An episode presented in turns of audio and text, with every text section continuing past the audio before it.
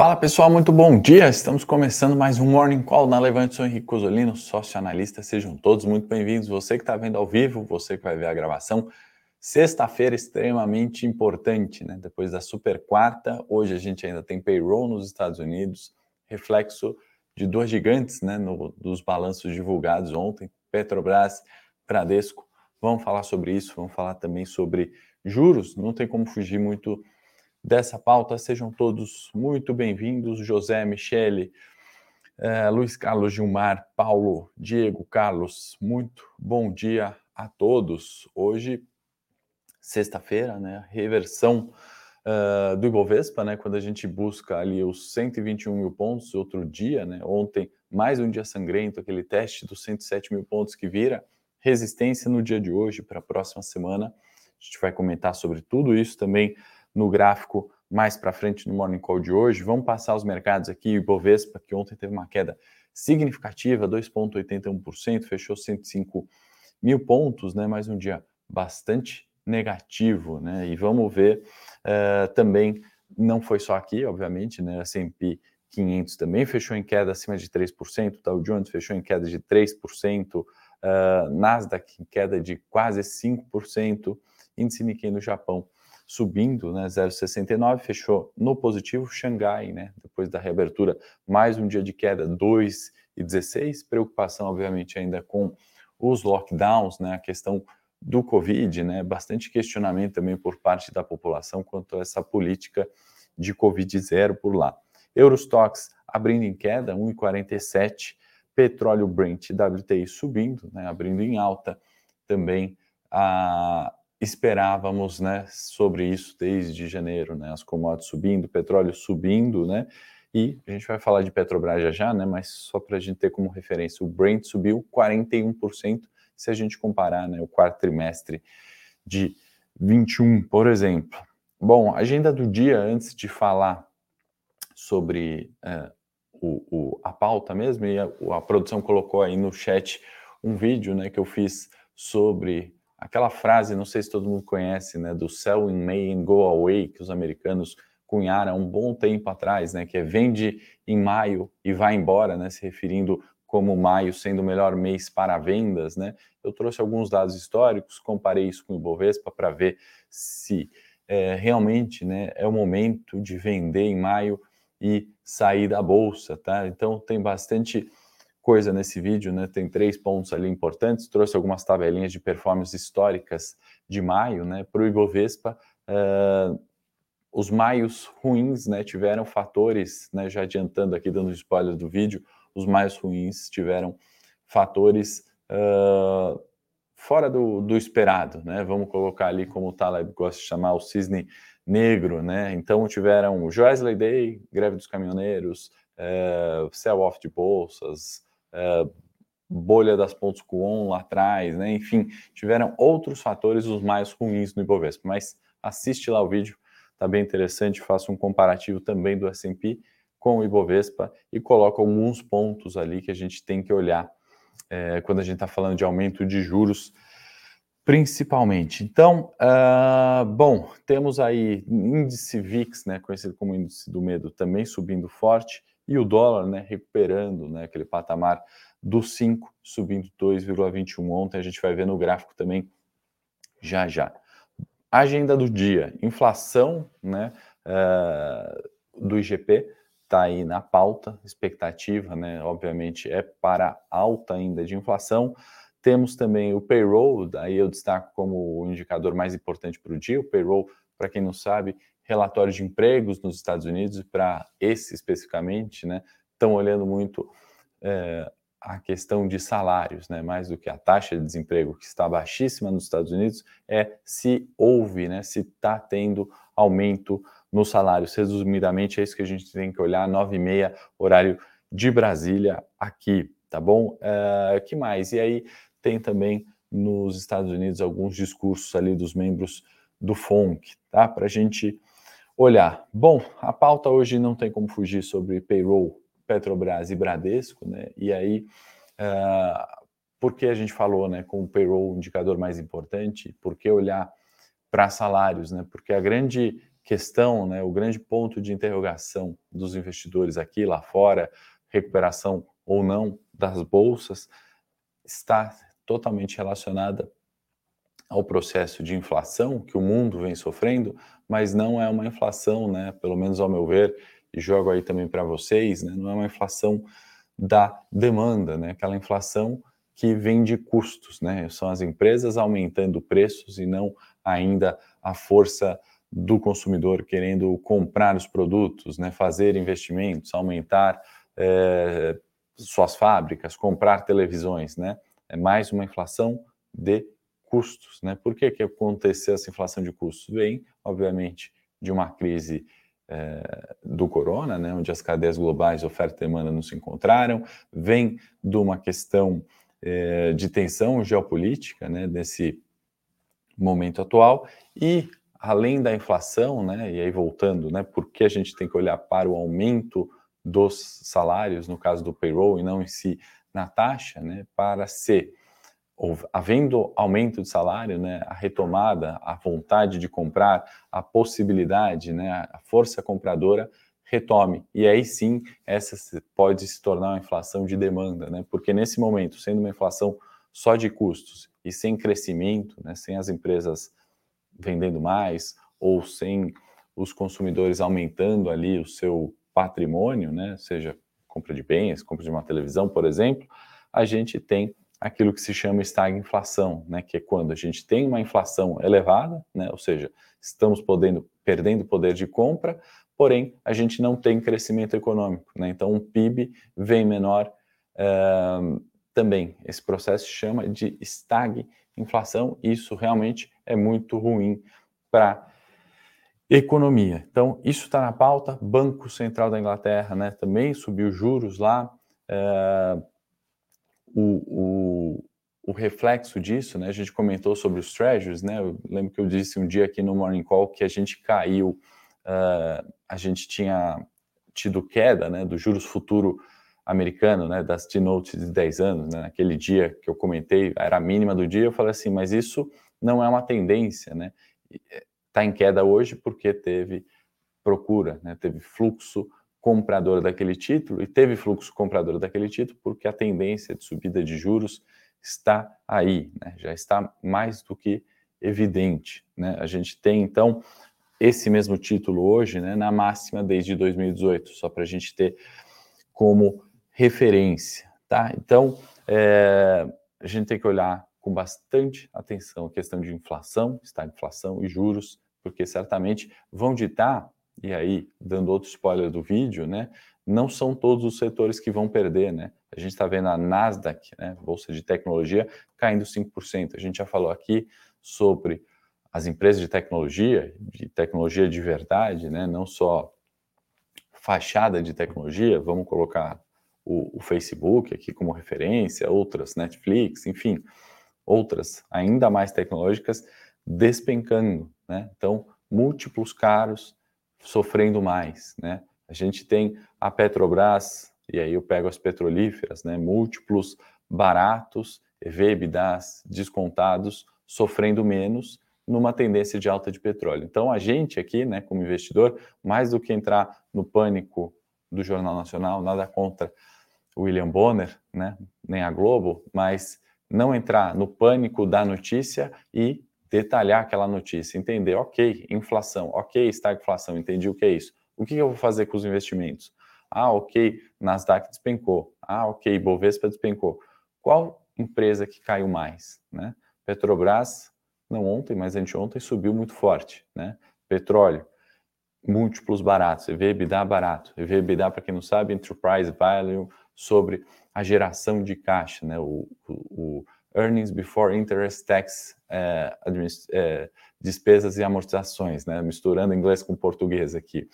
É, a gente tem ali uma boa métrica né, de em quanto tempo né, aquela geração de dinheiro da empresa vai pagar o valor que ela é cotada. Né? Então, se a gente tem uma empresa que tem um valor, Enterprise Value, o EV, de 10 reais, né, e o EBITDA de cinco reais, a gente sabe que em dois anos, né, nesse múltiplo, ela paga o seu valor. Né? Petrobras tem essa característica, as empresas de commodities têm essa característica, né? E Petrobras está descontada, entre outras. Né? Não estou fazendo uma recomendação de Petro aqui, mas o ponto é justamente entender né, o, que o cenário é de inflação, de petróleo em alta, e saber que uma petrolífera vai ter um desempenho melhor do que uma empresa é, tech, por exemplo, certo?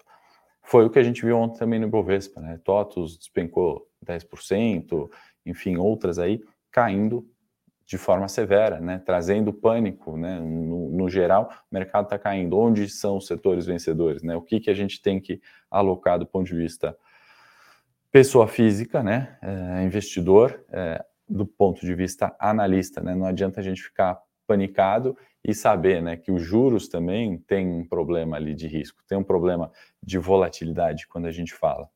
Mais um dado aqui, né, da pauta ainda, só para falar um pouquinho sobre Japão, até a inflação no Japão, né, está acelerando no ritmo mais rápido ali dos últimos sete anos, né, o CPI subiu 1,9%, Consumer Price Index, né, a referência aqui do nosso uh, eh, IPCA. Né? Então tem bastante incerteza, tem setores que se beneficiam, né? tem setores que vencem, os setores que perdem, né? e a economia é cíclica, né? depois isso se inverte, né? em algum momento isso se inverte. Deixa eu dar um bom dia aqui antes de continuar na pauta, ver alguns comentários aqui, o Rafael está falando 120% ontem na Operação Fênix, fala para gente em qual empresa, Rafael, Petrobras não é uma recomendação de compra, mas é para falar do nosso posicionamento em algumas questões né, fundamentais. E não só para falar de Petrobras, vamos citar o balanço e vou puxar um, um, tema aqui do corporativo, adiantar um pouquinho a pauta, já volto. Uh, Petro Recôncavo também, uma empresa de petróleo. Tive o prazer de falar com o CFO. Uh, tem vídeo no canal também, depois você assistiu do Sell in May and Go Away ver o do Petro Recôncavo, que ele gentilmente deu uma aula sobre petróleo, termos técnicos, falou sobre a empresa também, para a gente conhecer a Petro Recôncavo, uma small cap, né, muito menor que Petrobras, também reverteu um prejuízo de um ano atrás, né, o resultado saiu ontem, de 12 milhões, e veio com lucro aí na casa dos 400 milhões, né, é, além do bom trabalho né, feito interno, no micro, no fundamento, tem a questão macro, né, de novo, o Brent subiu 41% quando a gente olha o quarto TRI de 21. Então, é sobre isso aí que o Rafael comentou. É, eu acho que o Marcos comprou ainda melhor, deve ter posicionado, né? A operação não vai só ao favor, ela volta e a gente mantém ativa, e aí as pessoas fazem novas entradas e tem performances melhores, e aí não tem problema nenhum em falar, eu fico até feliz, melhores do que a divulgada. Né? A gente divulgou acho que 85% ou 95% nessa operação. As pessoas operaram, inclusive, melhor. Parabéns, Marco Rafael, quem fez a operação. O Juber está perguntando se eu vou falar sobre opções. No técnico, a gente pode sempre falar. Ali a pauta é aberta. O, o Urbano aí também falando que não conseguiu encerrar a operação e deu 103% em Petro E. Parabéns, ainda assim foi maior do que o que a gente divulgou é, Urbano. É, o Germano está perguntando né, sobre a Petro, é, se vai apagar os resultados do Bradesco, que, na minha opinião, vieram acima do esperado do mercado, sem falar do excesso do desconto de valuation. Então, vamos antecipar, né, porque hoje a pauta do corporativo e a nossa pauta de importância, né, dado o peso relevante de Bradesco no Ibovespa, Petrobras 11%, Bradesco, acho que o BBDC4, se não falha a memória, é 8%, tem o 3 também. Então, são pesos relevantes. Né? A gente está falando aí de quase 20% do Ibovespa nessas duas companhias. Né? Uh, minha opinião na pergunta é, do Germano é justamente. É, ah, aliás, antes, né, para a gente concluir Petro, Petróleo e Petrobras, e tem sempre a pauta em gerência política. Né? Ontem o Bolsonaro, na sua live, inflamado né, de novo, comentando sobre as questões de uh, da Petrobras em reduzir o, o seu lucro, né, em subsidiar combustível. Né? E aí, falo Bolsonaro aqui, mas não é só do governo Bolsonaro, é do governo, historicamente, no geral, né? na Dilma, na, no Lula, na Lula não, né? no Lula, no FHC, outros governos, né? uma empresa metade estatal, metade privada, né? economia mista ali na Petrobras, não tem como não sofrer essa pauta de ingerência. E está aí, né, boa parte do desconto. Né? Eu brinco, eu falo, olha, se Petrobras não fosse no Brasil, é, ela valeria 40, né? Eu falo isso desde janeiro, vocês devem estar cansados de me ouvirem falar sobre isso. Mas, em parte, é verdade. E aí não é uma crítica aos governos, né? Eu acho que, inclusive, tem vídeo no canal que a gente fez né, na série de Ambev Aveg, onde a gente aborda todas as empresas, e eu detalho muito isso, não vou me estender tanto para a gente não fugir da pauta, mas é, quando a gente fala né, dessa importância né, da Petrobras, a gente tem que ter claro se é função social ou se é função lucro, né? E não ficar nessa discussão do que se a empresa está lucrando muito ou se ela não está ajudando a população, né? É função da Petrobras subsidiar combustível e ter lucro menor? Ou é função da Petrobras maximizar lucro e gerar mais emprego? Né? São dúvidas que nunca foram colocadas na pauta e fica a briga, né? Do vamos interferir em preço? Não, temos que lucrar e dar mais dividendo. Inclusive, a Petrobras está dando 3,71, anotei aqui de dividendos, né? anunciou isso. Fica a Ex no dia 24, dividendo extremamente relevante, né? pagando dividendo ao acionista. E vou destacar: diesel, 25% defasado ainda o preço que a gente paga aqui no Brasil. Gasolina, 17%. Então, para qual lado vamos? Né? Por enquanto, ainda tem subsídio da Petrobras no preço do combustível. Né? Uh quer maximizar lucro, pode reajustar preço do diesel 25, da gasolina 17. E aí também tem a função né, do governo de, de, de, de crítica, né, de, de diminuir lucro e, e subsidiar mais. Né, não estou é, zerando aqui, anulando a argumentação, né, só estou trazendo para a gente conversar e entender do risco quando a gente fala de Petrobras também. Né? Cada empresa tem o seu risco, esse é o da Petrobras, apesar né, dessa tendência excelente do petróleo, apesar da recuperação de preço, apesar dos pontos técnicos que a gente sempre aborda nos Morning Calls. Bom dia para quem está chegando. Se você está gostando da pauta, dá o curtir aí, encaminha esse vídeo para alguém que quer saber mais de Petrobras, de petróleo, de payroll, alguém que está começando os investimentos. Eu acho que é uma forma boa, né, da gente selecionar e saber onde investir, tá? Dei minha sugestão aí do vídeo da Selic no meu canal, né, do Sell in Main Go Away dei sugestão sobre o vídeo de Petro e de Petro Recôncavo, né? Então tem conteúdo aí para o final de semana, divide ali com Netflix, encaminha, curte e se inscreve aí no canal da Levante, assim eu sei que o, a pauta do Morning tá boa e a gente pode continuar dessa forma, tá bom? É, continuando aqui na pauta, é, o Renato está perguntando sobre CEMIG, eu vou responder pontualmente, teve é, pagamento ali de dividendos, se eu não me engano, na CEMIG, tá, Renato? Então não é só uma queda ali de, de, de preço, né? Não é só perda de valor, tá? Teve parte em dividendo disso daí, você só precisa fazer essa continha, né? Então o valor, ele de fato, né, saiu lá dos 15 que você falou, mas não é perda de 5, tá? Subtrai ali 1,30 de dividendo, 0,76 de bonificação. Estou tentando pegar aqui para atualizar os números, mas não está carregando, mas teve ali seus 2, 2,50 em dividendos, se eu não me engano, tá bom? Podemos até falar no Morning Technical depois, já já, se você quiser. Para continuar, não me estender aqui, né? Falamos então de Petro e Bradesco, né? Para continuar na pergunta de vocês e, e, e, concluir essa pauta, que hoje é mix, né? Do, do cenário local, global e balanços tá? dos pesos de Petrobras e Bradesco no Ibovespa.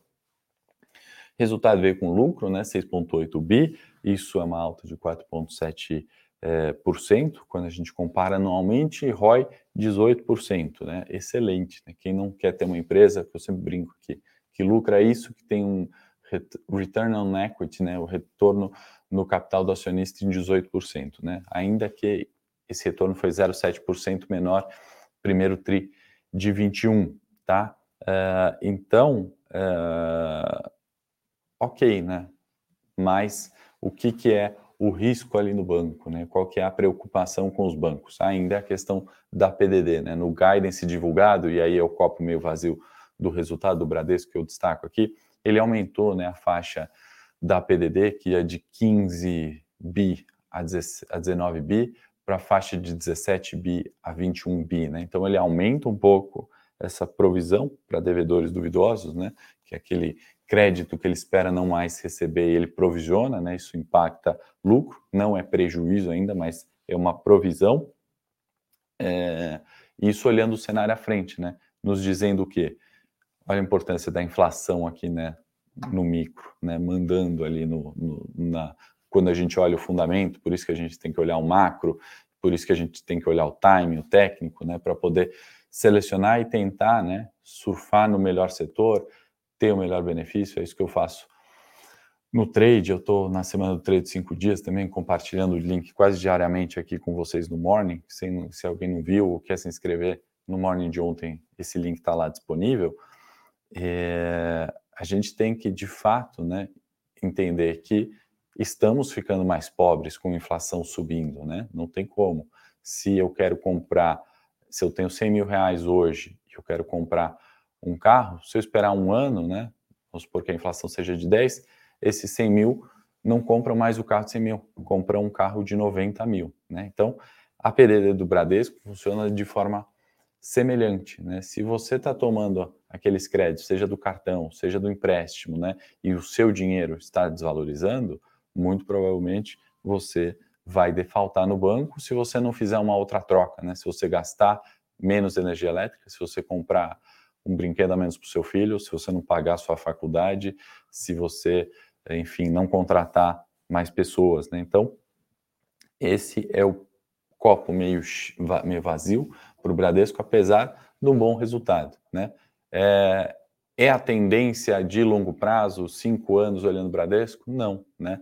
Esses momentos podem dar oportunidades de compra, mesmo dentro de um cenário desafiador? Podem, né? É o momento, é o timing. Aí a gente olha o técnico, a gente olha o gráfico e vai decidir sobre isso. Pedir para a produção me ajudar, colocar Ibovespa na tela, o gráfico técnico, né, onde que a gente comenta, deixa eu apagar até algumas linhas aqui para não confundir muito. Talvez vou tirar esse cenário aqui da reversão para alta que a gente comentou ontem, tirar as bandas de Bollinger, só porque eu estou fazendo estudo sobre elas conheci John Boehlinger lá no evento em Nova York, então estou relendo o livro e fazendo alguns estudos para trazer para vocês. Ontem, né, um dia bastante negativo, né? Fechamento do 100 ontem, na quinta-feira, não foi suficiente para o mercado manter esse suporte né, do 107. Então, volta para a região do 105 e, como a gente comentou na, uh, no dia 2, né, se não me engano, segunda-feira, volta para uma região né, que é um possível teste do 107 e, e, e, nessa semana né, a gente conclui falando, olha, é um teste de um suporte 107 para virar resistência, tá? Então, o 107 nesse momento tem mais cara de resistência do que de suporte. O que quer dizer isso, né? Para a gente falar em português, né? Que se voltar para o 107 e agora de fato romper esse indicador, a probabilidade de chegar nos 113,500 é muito maior. Porém, a dificuldade em romper o 107 é muito maior nesse momento, tá? Porque já testou algumas vezes e não conseguiu ficar acima dos 107 mil pontos, né? É isso que quem está lá gerindo, quem está numa mesa de renda variável, quem está comprando e vendendo está olhando, né? Está falando, opa, quem está vendendo a 107 está tendo mais força nesse momento. Eu comentei sobre o OBV, que na segunda-feira teve essa diferença, né? Onde o preço 107 indicava um volume, né? Uh, igual ao preço no 105, indicando que poderia ter um repique de preço. E ele aconteceu em um dia, né? O 108. Porém, a partir do 108, se a gente olhar o mesmo patamar, eu vou ter que dar bastante zoom, né?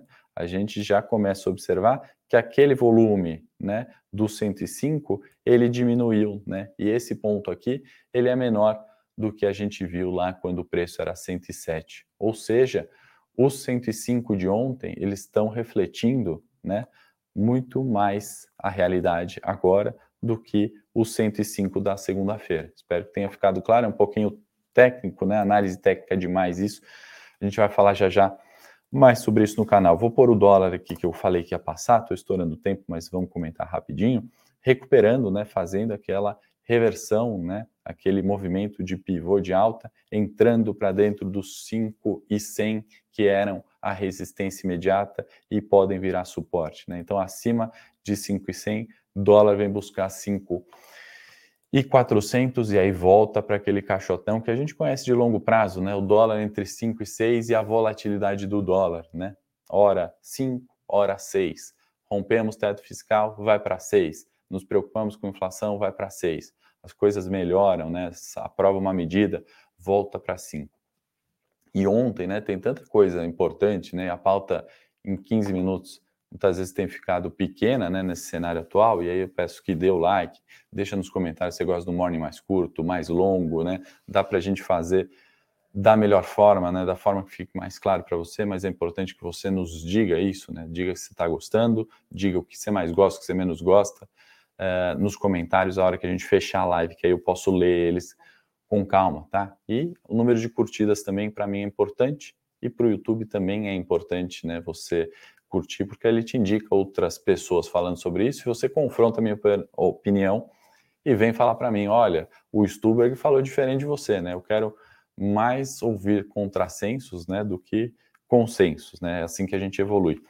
É, e aí eu estava falando, a pauta está ficando tão longa, né? Ontem eu anotei na pauta para falar do auxílio emergencial no cenário local que foi aprovado de forma permanente em 400 reais, né? Isso explicava muito do porquê o varejo subia aquele dia.